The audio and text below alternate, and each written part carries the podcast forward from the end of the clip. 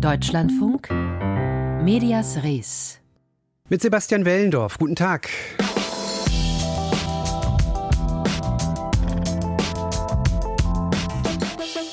Auch von mir, Alaf und Helau aus dem Rheinland.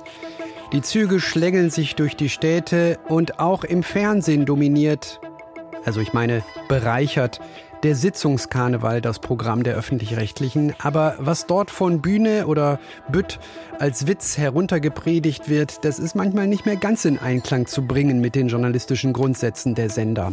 Wie die Chefinnen und Chefs bei den Anstalten damit umgehen, darüber berichten wir gleich. Aber beginnen die Sendung mit dem Social Media Abo-Trend. Sie wissen schon, das blaue Häkchen, mit dem die Twitter-Spreu vom Weizen getrennt werden soll, beziehungsweise Nicht-Abonnenten von Premium-Kunden. Für 8 Euro monatlich gehört man zum Twitter Blue-Kreis, inklusive einiger Vorteile, verifizierter Account zum Beispiel. Andere Dienste wie Snapchat haben dieses Modell auch schon eingeführt und nun möchte Mark Zuckerberg mit Meta offenbar auch mitmischen. Auch er plant verifizierte Accounts gegen monatliche Gebühren von 12 Dollar, und zwar bei Facebook und bei Instagram. Simon Hurz vom Social Media Watchblog ist zugeschaltet. Herr Hurz, äh, fangen wir mal bei den Nutzern an. Was bekommen diejenigen, äh, die das Abo abschließen? Nur einen sicheren Account? Es ist noch ein bisschen mehr als das. Das wäre für 12 Euro monatlich auch ziemlich dürftig. Also unter anderem werden sie verifiziert, bekommen diesen blauen Haken, den man auf Insta und auf Facebook vorher nur nach nicht ganz eindeutigen Kriterien versehen bekommen hat. Also man musste unter anderem sozusagen wichtig sein, wobei wie Facebook das dann definiert hat, war nicht so ganz klar. Also in irgendeine Form von Prominenz oder öffentliche Bedeutung zählte dazu. Aber es war quasi nur für sehr ausgewählte äh, Nutzerinnenkreise zugänglich. Ähm, das bekommt man, wenn man zahlt. Man wird besser vor Menschen geschützt, die versuchen, einen zu imitieren. Also meistens Kriminelle, die diesen Account dann nachmachen, täuschend echtes Profil erstellen und dann quasi so tun, als sei als seien sie man selbst.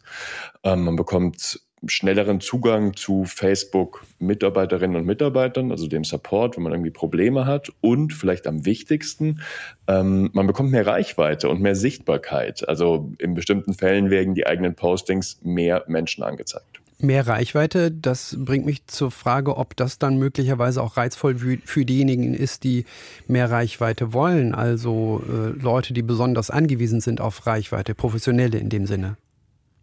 Klar, also ich, ich glaube auch angesichts der Preisgestaltung, 12 Euro pro Monat ist ja doch eine, oder beziehungsweise ich glaube, der Europreis steht noch gar nicht fest, das sind 12 Dollar pro Monat, mal schauen, was es dann hier ist. Das sind ja doch eine ganze Menge für normale Menschen, die Facebook und Insta quasi nur in ihrer Freizeit nutzen. Also es richtet sich, glaube ich, eher an so professionelle NutzerInnen, sprich Influencer, Creator, die auch mit der Reichweite, die sie auf diesen Plattformen haben, Geld verdienen. Und für die ist es natürlich dann doppelt interessant, wenn sie eben, indem sie bezahlen, mehr Reichweite erhalten und dann könnte sich so ein Abo für die auch schnell auszahlen. Ist man dann eigentlich wirklich vor Hacking geschützt? Die haben ihn angesprochen, dass äh, die, die, die Doublette, also die Kopie des äh, Accounts da geschützt werden soll. Ist das auch sicher, dass das funktioniert? Das ist, glaube ich, schwer zu beurteilen jetzt. Also das ist ja bislang nur eine Testphase, die auf dem anderen Ende der Welt in Australien Neuseeland gerade startet. Und äh, Meta oder Mark Zuckerberg ist da jetzt nicht weiter ins Detail gegangen, wie Nutzende dann genau geschützt werden. Ähm, muss man mal abwarten. Also ich glaube, man kann schon sagen, man ist dann besser geschützt als nicht zahlende Menschen. Aber ob das dann der perfekte Schutz ist, weiß ich auch nicht. Schauen wir mal jetzt auf die äh, Seite von Meta beziehungsweise Mark Zuckerberg beziehungsweise Elon Musk können wir da ja auch schon fast ein bisschen als Beispiel heranziehen, denn, denn der hat ja jetzt auch in den letzten Wochen und Monaten etwas Erfahrung gesammelt äh, mit dem Abo-Modell. Was ist Ihr Eindruck? Was ist der Hauptgrund, weswegen die sozialen Dienste, insbesondere jetzt Meta, dieses Modell einführt? Das ist glaube ich, ziemlich eindeutig. Diese Konzerne versuchen sich breiter aufzustellen ihre Einnahmen ein bisschen zu diversifizieren. Also bislang waren das ja fast ausschließlich werbefinanzierte Geschäftsmodelle und die hat aus unterschiedlichen Gründen sind diese Einnahmen in den vergangenen Jahren nicht unbedingt eingebrochen, aber zumindest sie wachsen nicht mehr so schnell und bei einigen Netzwerken, zum Beispiel bei Twitter, sind die Werbeeinnahmen tatsächlich zurückgegangen, was für Silicon Valley Konzerne, die nahezu nur Wachstum gewohnt sind, äh, eine sehr ungewohnte Erfahrung ist. Ähm, genau, und äh, deshalb versucht man eben, sich andere Einnahmemöglichkeiten zu schaffen, unter anderem diese Abo-Modelle, wobei man sagen muss, dass jetzt wenn wir über Twitter sprechen, die ersten Erfahrungen damit äh, vorsichtig ausgedrückt ziemlich ausbaufähig sind. Also es gibt keine offiziellen Zahlen. Angeblich abonnieren bislang ungefähr 300.000 Menschen und da kommt beim besten Willen am Ende keine Summe bei raus, die in der Jahresbilanz äh, entscheidend ist. Möglicherweise also dann doch nicht so ein lukratives Modell. Die Absicht von Meta bzw. Mark Zuckerberg nun auch verifizierte Accounts einzuführen gegen monatliche Gebühren. Mit Simon Hurz vom Social Media Watchblog habe ich drüber gesprochen. Dankeschön, Herr Hurz. Sehr gerne. Tschüss.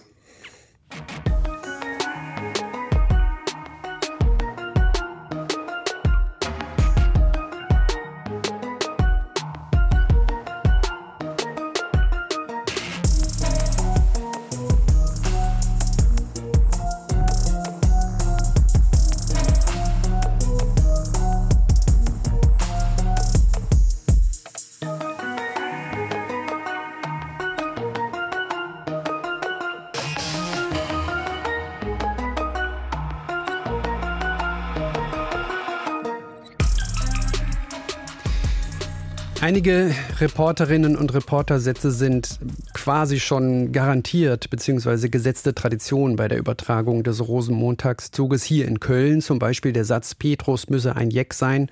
Sobald sich ein Sonnenstrahl zeigt in Düsseldorf, muss er dann natürlich in Düsseldorfer sein und so weiter. Diese Sätze sind gleich geblieben in der medialen Karnevalsverbreitung, aber manche Sätze, die haben sich verändert oder fehlen ganz und das aus gutem Grund. Die noch vor einigen Jahren immer gern geschenkelgeklopften Zoten zum Beispiel bei den abendlichen Sitzungsübertragungen. Christoph Sterz hat mal nachgefragt bzw. reingeseppt. Herzlich willkommen zur Fernsehsitzung Karneval in Köln des Festkomitee Kölner Karneval in Zusammenarbeit mit dem Westdeutschen Rundfunk. So oder so ähnlich läuft das seit Jahrzehnten. Die Karnevalisten im Land feiern und der WDR überträgt. Aber ein bisschen was hat sich dann doch geändert über die Jahre und Jahrzehnte. Denn manche vermeintlichen Witze, die früher noch ausgestrahlt wurden, laufen heutzutage nicht mehr im Fernsehen und im Radio, sagt WDR-Unterhaltungschefin Karin Kuhn. Nein, im medialen Karneval geht nicht alles. Und wir haben uns selbst auferlegt, es darf deftig sein, aber nicht zotig. Ich bin die erste WDR-Unterhaltungschefin und seitdem ich das bin, 2017, war mir schon daran gelegen, weil ich mich selbst unwohl fühle, wenn ich auf so Sitzungen äh, saß, ja, und mancher Redner dazu zotig auch zum Beispiel über Frauen hergezogen hat, wo ich so dachte, nein, ich möchte nicht, dass das im WDR-Karneval abgebildet wird. Was aber genau zu zotig ist, das ist nicht Wort für Wort festgelegt. Im WDR gibt es kein seitenlanges Humorregelwerk, keine Witzepolizei, anders als sich das vielleicht mancher Kritiker oder manche Kritikerin so vorstellt. Was es dagegen schon gibt, eine größere Sensibilität. Die Haltung, dass zum Beispiel sexistische Witze nicht witzig sind und deshalb keinen Platz im Fernsehen haben sollten. Und auch wenn das selbstverständlich klingt, noch vor wenigen Jahren lief etwa im bayerischen Rundfunk eine Passage, die an den Humor längst vergangener Zeiten erinnert. Eine Passage über Frankreichs Präsident und seine mehr als 20 Jahre ältere Ehefrau. Brigitte Macron ist unbestritten ein gut eingefahrener Schlitten. Und Macron hat jetzt bei Staatsempfängen einen Sportwagen am Ärmel hängen, für welchen man wohl hierzulande nach Baujahr und nach Tachostand laut Zulassungsverordnungsliste das H Kennzeichen führen müsste. Was gezeigt wird und was nicht, das entscheidet jede Redaktion für sich. Die zum Beispiel vom WDR aufgezeichneten Karnevalssitzungen sind sowieso viel zu lang fürs Fernsehen und fürs Radio und müssen noch gekürzt und sendetauglich gemacht werden. Gegebenenfalls werden strittige Passagen dann im Redaktionsteam diskutiert. Ein gut eingespielter, professioneller Ablauf, sagt Karin Kuhn. Und zwar nicht nur bezogen auf möglicherweise sexistische Karnevalsentgleisungen. Das haben wir auch ausgeweitet natürlich auf rassistische Witze und das ist unser tägliches Geschäft, genau wie es bei Satiren ist dass wir dann durch kollegiale Beratung, ey Kollegin, Kollege, was sagst du dazu, dass wir dann versuchen, da ein Bild äh, zu bekommen. Und je nachdem auch, wir müssen ohnehin die äh, Reden immer kürzen, dann zu gucken, wo kürzen wir denn? Dieses Kürzen erfordert allerdings viel Fingerspitzengefühl. Denn auf der einen Seite gibt es diejenigen, die sehr schnell eine politische Agenda unterstellen.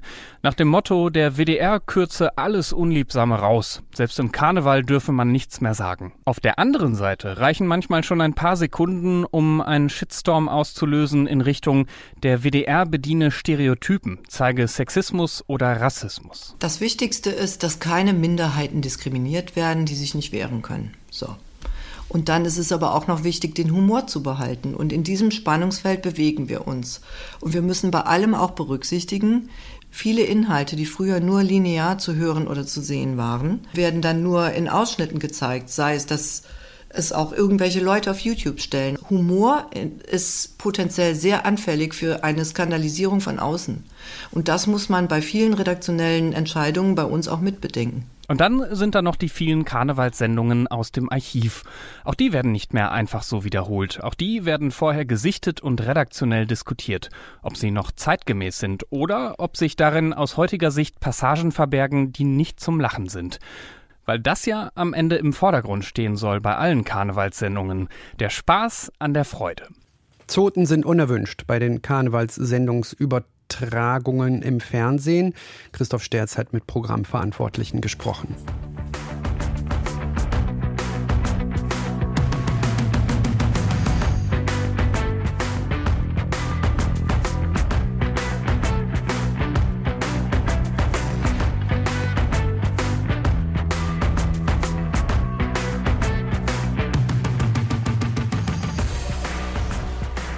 Deutschlandfunk Medias Res hier. Die Kreativbranche fürchtet den Chatbot ChatGPT, der nicht nur juristische Gutachten und Aufsätze, sondern auch, Stichwort Kreativität, Gedichte und Romane und Anmoderationen schreiben kann. Davon konnten Sie sich letzte Woche hier in Medias Res überzeugen. Diese Anmoderation ist echt von mir, aber ob ich es auch noch in Zukunft sein werde, der diese Anmoderation vorträgt. Auch das hängt von der Güte der KI ab, denn längst können Computer nicht nur kreativ und menschenähnlich schreiben, sondern auch menschenähnlich sprechen. Sollten nun also zum Beispiel Synchronsprecherinnen und Sprecher schon mal Ausschau nach anderen Standbeinen halten? Annika Reke hat nachgeforscht und vor allem nachgehört. My name is Homer Simpson and I'm a cartoon character. Dass Homer Simpson eine Cartoonfigur ist, ist richtig. Echt ist dieser Satz trotzdem nicht. Denn gesprochen hat ihn nicht etwa der Synchronsprecher, der Homer seit den 80er Jahren seine Stimme leiht, sondern eine künstliche Intelligenz. Auf dem YouTube-Kanal des kanadischen KI-Forschers Tim McSmithers findet man neben simulierten Simpsons-Folgen eine Vielzahl von Beispielen, die zeigen, was KI heute alles kann. Trump, Biden und Obama. McSmithers legt ihnen die Worte seiner Wahl einfach in den Mund. This is Barack Obama. Stealing the voices of celebrities and using them to say stupid things. Put in the right hands. Be funny. Um menschliche Stimmen beinahe perfekt nachzuahmen, müssen enorm viele Sprachschnipsel gesammelt werden, um die KI damit zu füttern. Das ist zwar sehr aufwendig, aber möglich. Angesichts dieser Entwicklung spüre man in der Synchronbranche derzeit einen gewissen Alarmismus, erzählt Sprecher Simon Köstlich. Wirklich Sorgen macht er sich wegen der synthetischen Konkurrenz momentan aber noch nicht die Nachfrage insgesamt im Moment, auch dadurch, dass für sehr viele Kanäle immer mehr produziert wird, für Social Media, für YouTube, für Spots, die nur kurze Zeit laufen. Also der Output ist schon ziemlich groß und ich kriege das jetzt nicht mit, dass der Markt jetzt einbricht und dass sich jetzt alle Kunden sagen, naja, das ist jetzt das letzte Mal und ab nächsten Mal nehmen wir eine Sprachsynthese. Die Stimme des ausgebildeten Schauspielers ist in Dokumentarfilmen, Werbeproduktionen und in ein paar kleineren Synchronrollen zu hören. Die Vorstellung, dass all das in Zukunft Roboter übernehmen könnten, findet er befremdlich. Also ich denke, eine KI wird da sehr vereinfacht arbeiten. Eine Vielschichtigkeit, denke ich, geht verloren. Auch das Gefühl, wirklich gemein zu sein als Zuhörerin oder Zuhörer, wird definitiv verloren gehen. Und die Persönlichkeit, die sich transportiert. Und, und definitiv würden es auch weniger Stimmen werden. Also ich denke, es wird ja da nicht jede Sprecherin, Sprecherstimme synthetisiert. Also wahrscheinlich hätten wir auch einfach eine kleinere Varianz von Stimmen dann. Alex Jacobi ist Geschäftsführer einer Produktionsfirma, die Marken und Stimmen zusammenbringt. Über 15.000 Sprecherinnen und Sprecher führt sein Unternehmen in der Kartei. Doch Jacobi glaubt, dass die in Zukunft schrumpfen wird. Obwohl Menschen der KI in Sachen Kreativität weit überlegen sind. In 90 Prozent der Fälle ist die überhaupt nicht notwendig, die schauspielerische Leistung. In 90 Prozent kommst du erschreckenderweise mit relativ generischer Umsetzung voran. Eine klassische Erzählstimme, selbst eine klassische Märchenstimme. Das sind Use Cases, die man relativ einfach stereotyp einmal festlegen kann und dann machen kann. Eine liebevolle Stimme, die meinen Kindern ein Hörspiel oder ein Buch vorliest zum Einschlafen, ist erschreckend, aber die kann ich sehr gut klonen. Wirklich gefragt sein kreatives Abstrahieren und Talent laut Jacobi weiterhin im Bereich der Synchronschauspielerei. Doch auch dort bahnten sich Veränderungen an. Das Spannende ist, dass wir heute überhaupt nicht mehr diese Superstars im Voice-over-Business hatten, wie wir sie vor 20 Jahren hatten. Also die meisten wirklich legendären Stimmen, die sind alle über 60. Das hänge auch mit unseren Sehgewohnheiten zusammen. Weniger Hollywood, dafür mehr Serienstreaming, wo Personality und Stimmen eine untergeordnete Rolle spielten. Auch Wolfram Walster, Gründungsdirektor des Deutschen Forschungszentrums für künstliche Intelligenz, beobachtet, was sich im Bereich KI und Stimme tut. Mittlerweile sei es möglich, Filme auch vollautomatisch zu synchronisieren. Man kann ja die Stimme des eigentlichen Schauspielers gleich schon durch ein Sprachsynthesesystem durchjagen. Das heißt, der spricht dann in verschiedenen Sprachen. Konkretes Beispiel, gehen wir zu Woody Allen, der spricht dann auf Deutsch. Ja, ich glaube, dass das in Zukunft auch stärker kommt, weil gerade bei Produktionen, ne, die so etwas preiswert gemacht werden, Serien und so, dann gewöhnen sich die Leute eigentlich schon gar nicht an Synchronsprecherstellen. Das, glaube ich, wird auf jeden Fall kommen. Unternehmen arbeiten bereits intensiv an dieser Technik, allen voran das Startup DeepDub aus Israel. Alex Jacobi ist sich sicher, im Laufe der kommenden Jahre wird sich das Berufsbild des Synchronsprechers extrem wandeln. Gute SynchronsprecherInnen sind unglaubliche Fachleute für die Art und Weise, wie man spricht. Und ich glaube, dass die Synchronsprecher in Zukunft die Synchronbücher mitschreiben werden, möglicherweise die KIs steuern, weil es muss noch ein Mensch entscheiden, ob das schön gesprochen ist. Und es ist eben eine Riesenchance zu sehen, dass sich auch neue Berufsfelder auftun. Erstmal wird es aber, da sind sich die Experten einig, vor allem bei hochwertigen Produktionen weiter Bedarf an gut ausgebildeten Stimmen wie der von Simon Köstlich geben.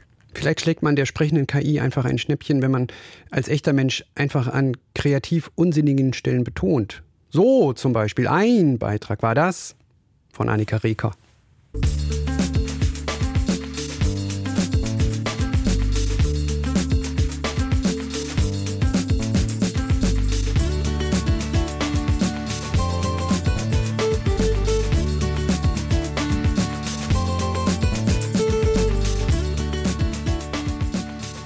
Wir sind ein Medienmagazin, da ist es normal, dass wir anderen Medien auf die Finger schauen. Sehr oft berichten wir zum Beispiel über das recht dehnbare Journalismusverständnis der Bildzeitung und über die Rolle, die Ex-Bildchef Julian Reichelt dabei gespielt hat. Und dann rückte aber seine Person ins Zentrum der Aufmerksamkeit. Er soll unter anderem seine Machtposition als Chefredakteur ausgenutzt haben.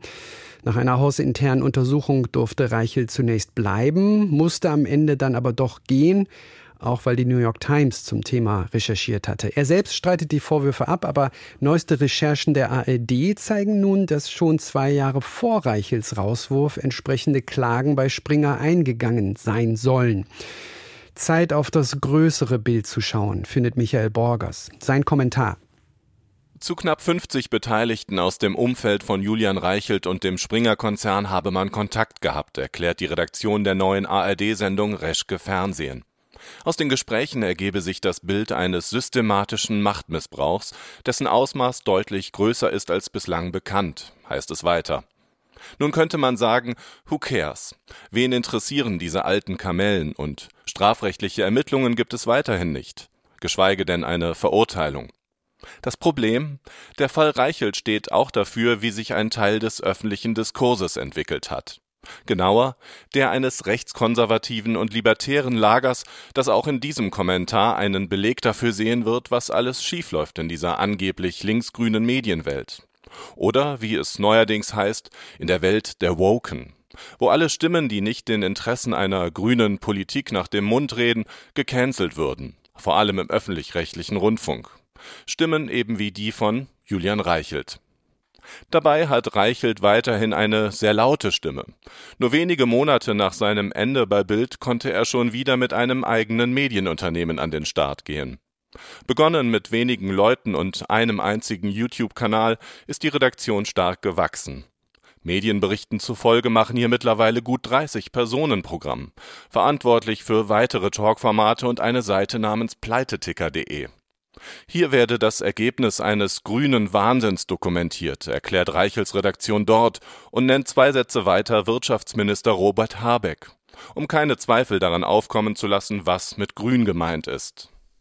Gleichzeitig fragt sich ganz Mediendeutschland, wer diese Arbeit eigentlich finanziert. Reichelt selbst schweigt zu dieser Frage. Recherchen des Portals T-Online deuten in Richtung des Koblenzer Unternehmers Frank Gotthard, der dem bislang nicht öffentlich widersprochen hat. Der 72-jährige Milliardär Gotthard betreibt bereits lokale TV-Sender, finanziert außerdem maßgeblich den Eishockey-Bundesligisten Kölner Haie. Und, wie T-Online schreibt und belegt, klar ist, dass Gotthard gut vernetzt in der CDU ist. Und an genau dieser Stelle schließt sich der Problemkreis im Fall von Julian Reichelt. Dessen Redaktion auf immer neuen Wegen erklärt, warum die CDU weiter nach rechts rücken müsse wo sich dann die frühere Landwirtschaftsministerin Julia Klöckner über eine politische Einseitigkeit der öffentlich-rechtlichen Sender beschwert. Einige Journalisten würden wie Pressesprecher von Grünen oder SPD auftreten, findet Klöckner, und attackiert die ARD-Moderatorin Anne Will persönlich. Ein Blick in die Sendungsarchive widerlegt den Vorwurf einer personellen Einseitigkeit zwar eindeutig, aber man kann es ja einfach mal behaupten. Flooding the zone with shit, das kennen wir von US-Präsident Donald Trump. Angriffe wie diese gegen eine der Säulen der freien Meinungsbildung, gegen einen Teil unserer Demokratie sind nicht neu. Auch hier in Europa, am Beispiel von Ländern wie Polen und Ungarn, wissen wir, wohin sie führen können. Hierzulande kannten wir solche Opfererzählungen bislang vor allem aus Reihen der AfD. Doch auch Teile der CDU bedienen sich immer wieder dieser Sprache. Und das nun eben auch in der Redaktion von Julian Reichelt. Also einem Mann, der laut neuesten ARD-Enthüllungen an Frauen in Textnachrichten Sätze geschrieben hat wie diesen, weil eine dumme Affäre wie du es nicht besser verdient hat, ganz einfach bumsen, belügen, wegwerfen. Reichelt selbst bezeichnet die aktuellen Vorwürfe als unwahr und Teil einer Verleumdungskampagne. Von Bedauern oder einer öffentlichen Entschuldigung, wie sie Betroffene nun fordern, keine Spur. Jede und jeder hat eine zweite Chance verdient. Und auch für Reichelt gilt der Grundsatz der Unschuldsvermutung. Bei so massiven Vorwürfen und Fragezeichen etwa hinter der Finanzierung seines Unternehmens ist aber ebenso ein genauer Blick erlaubt und geboten.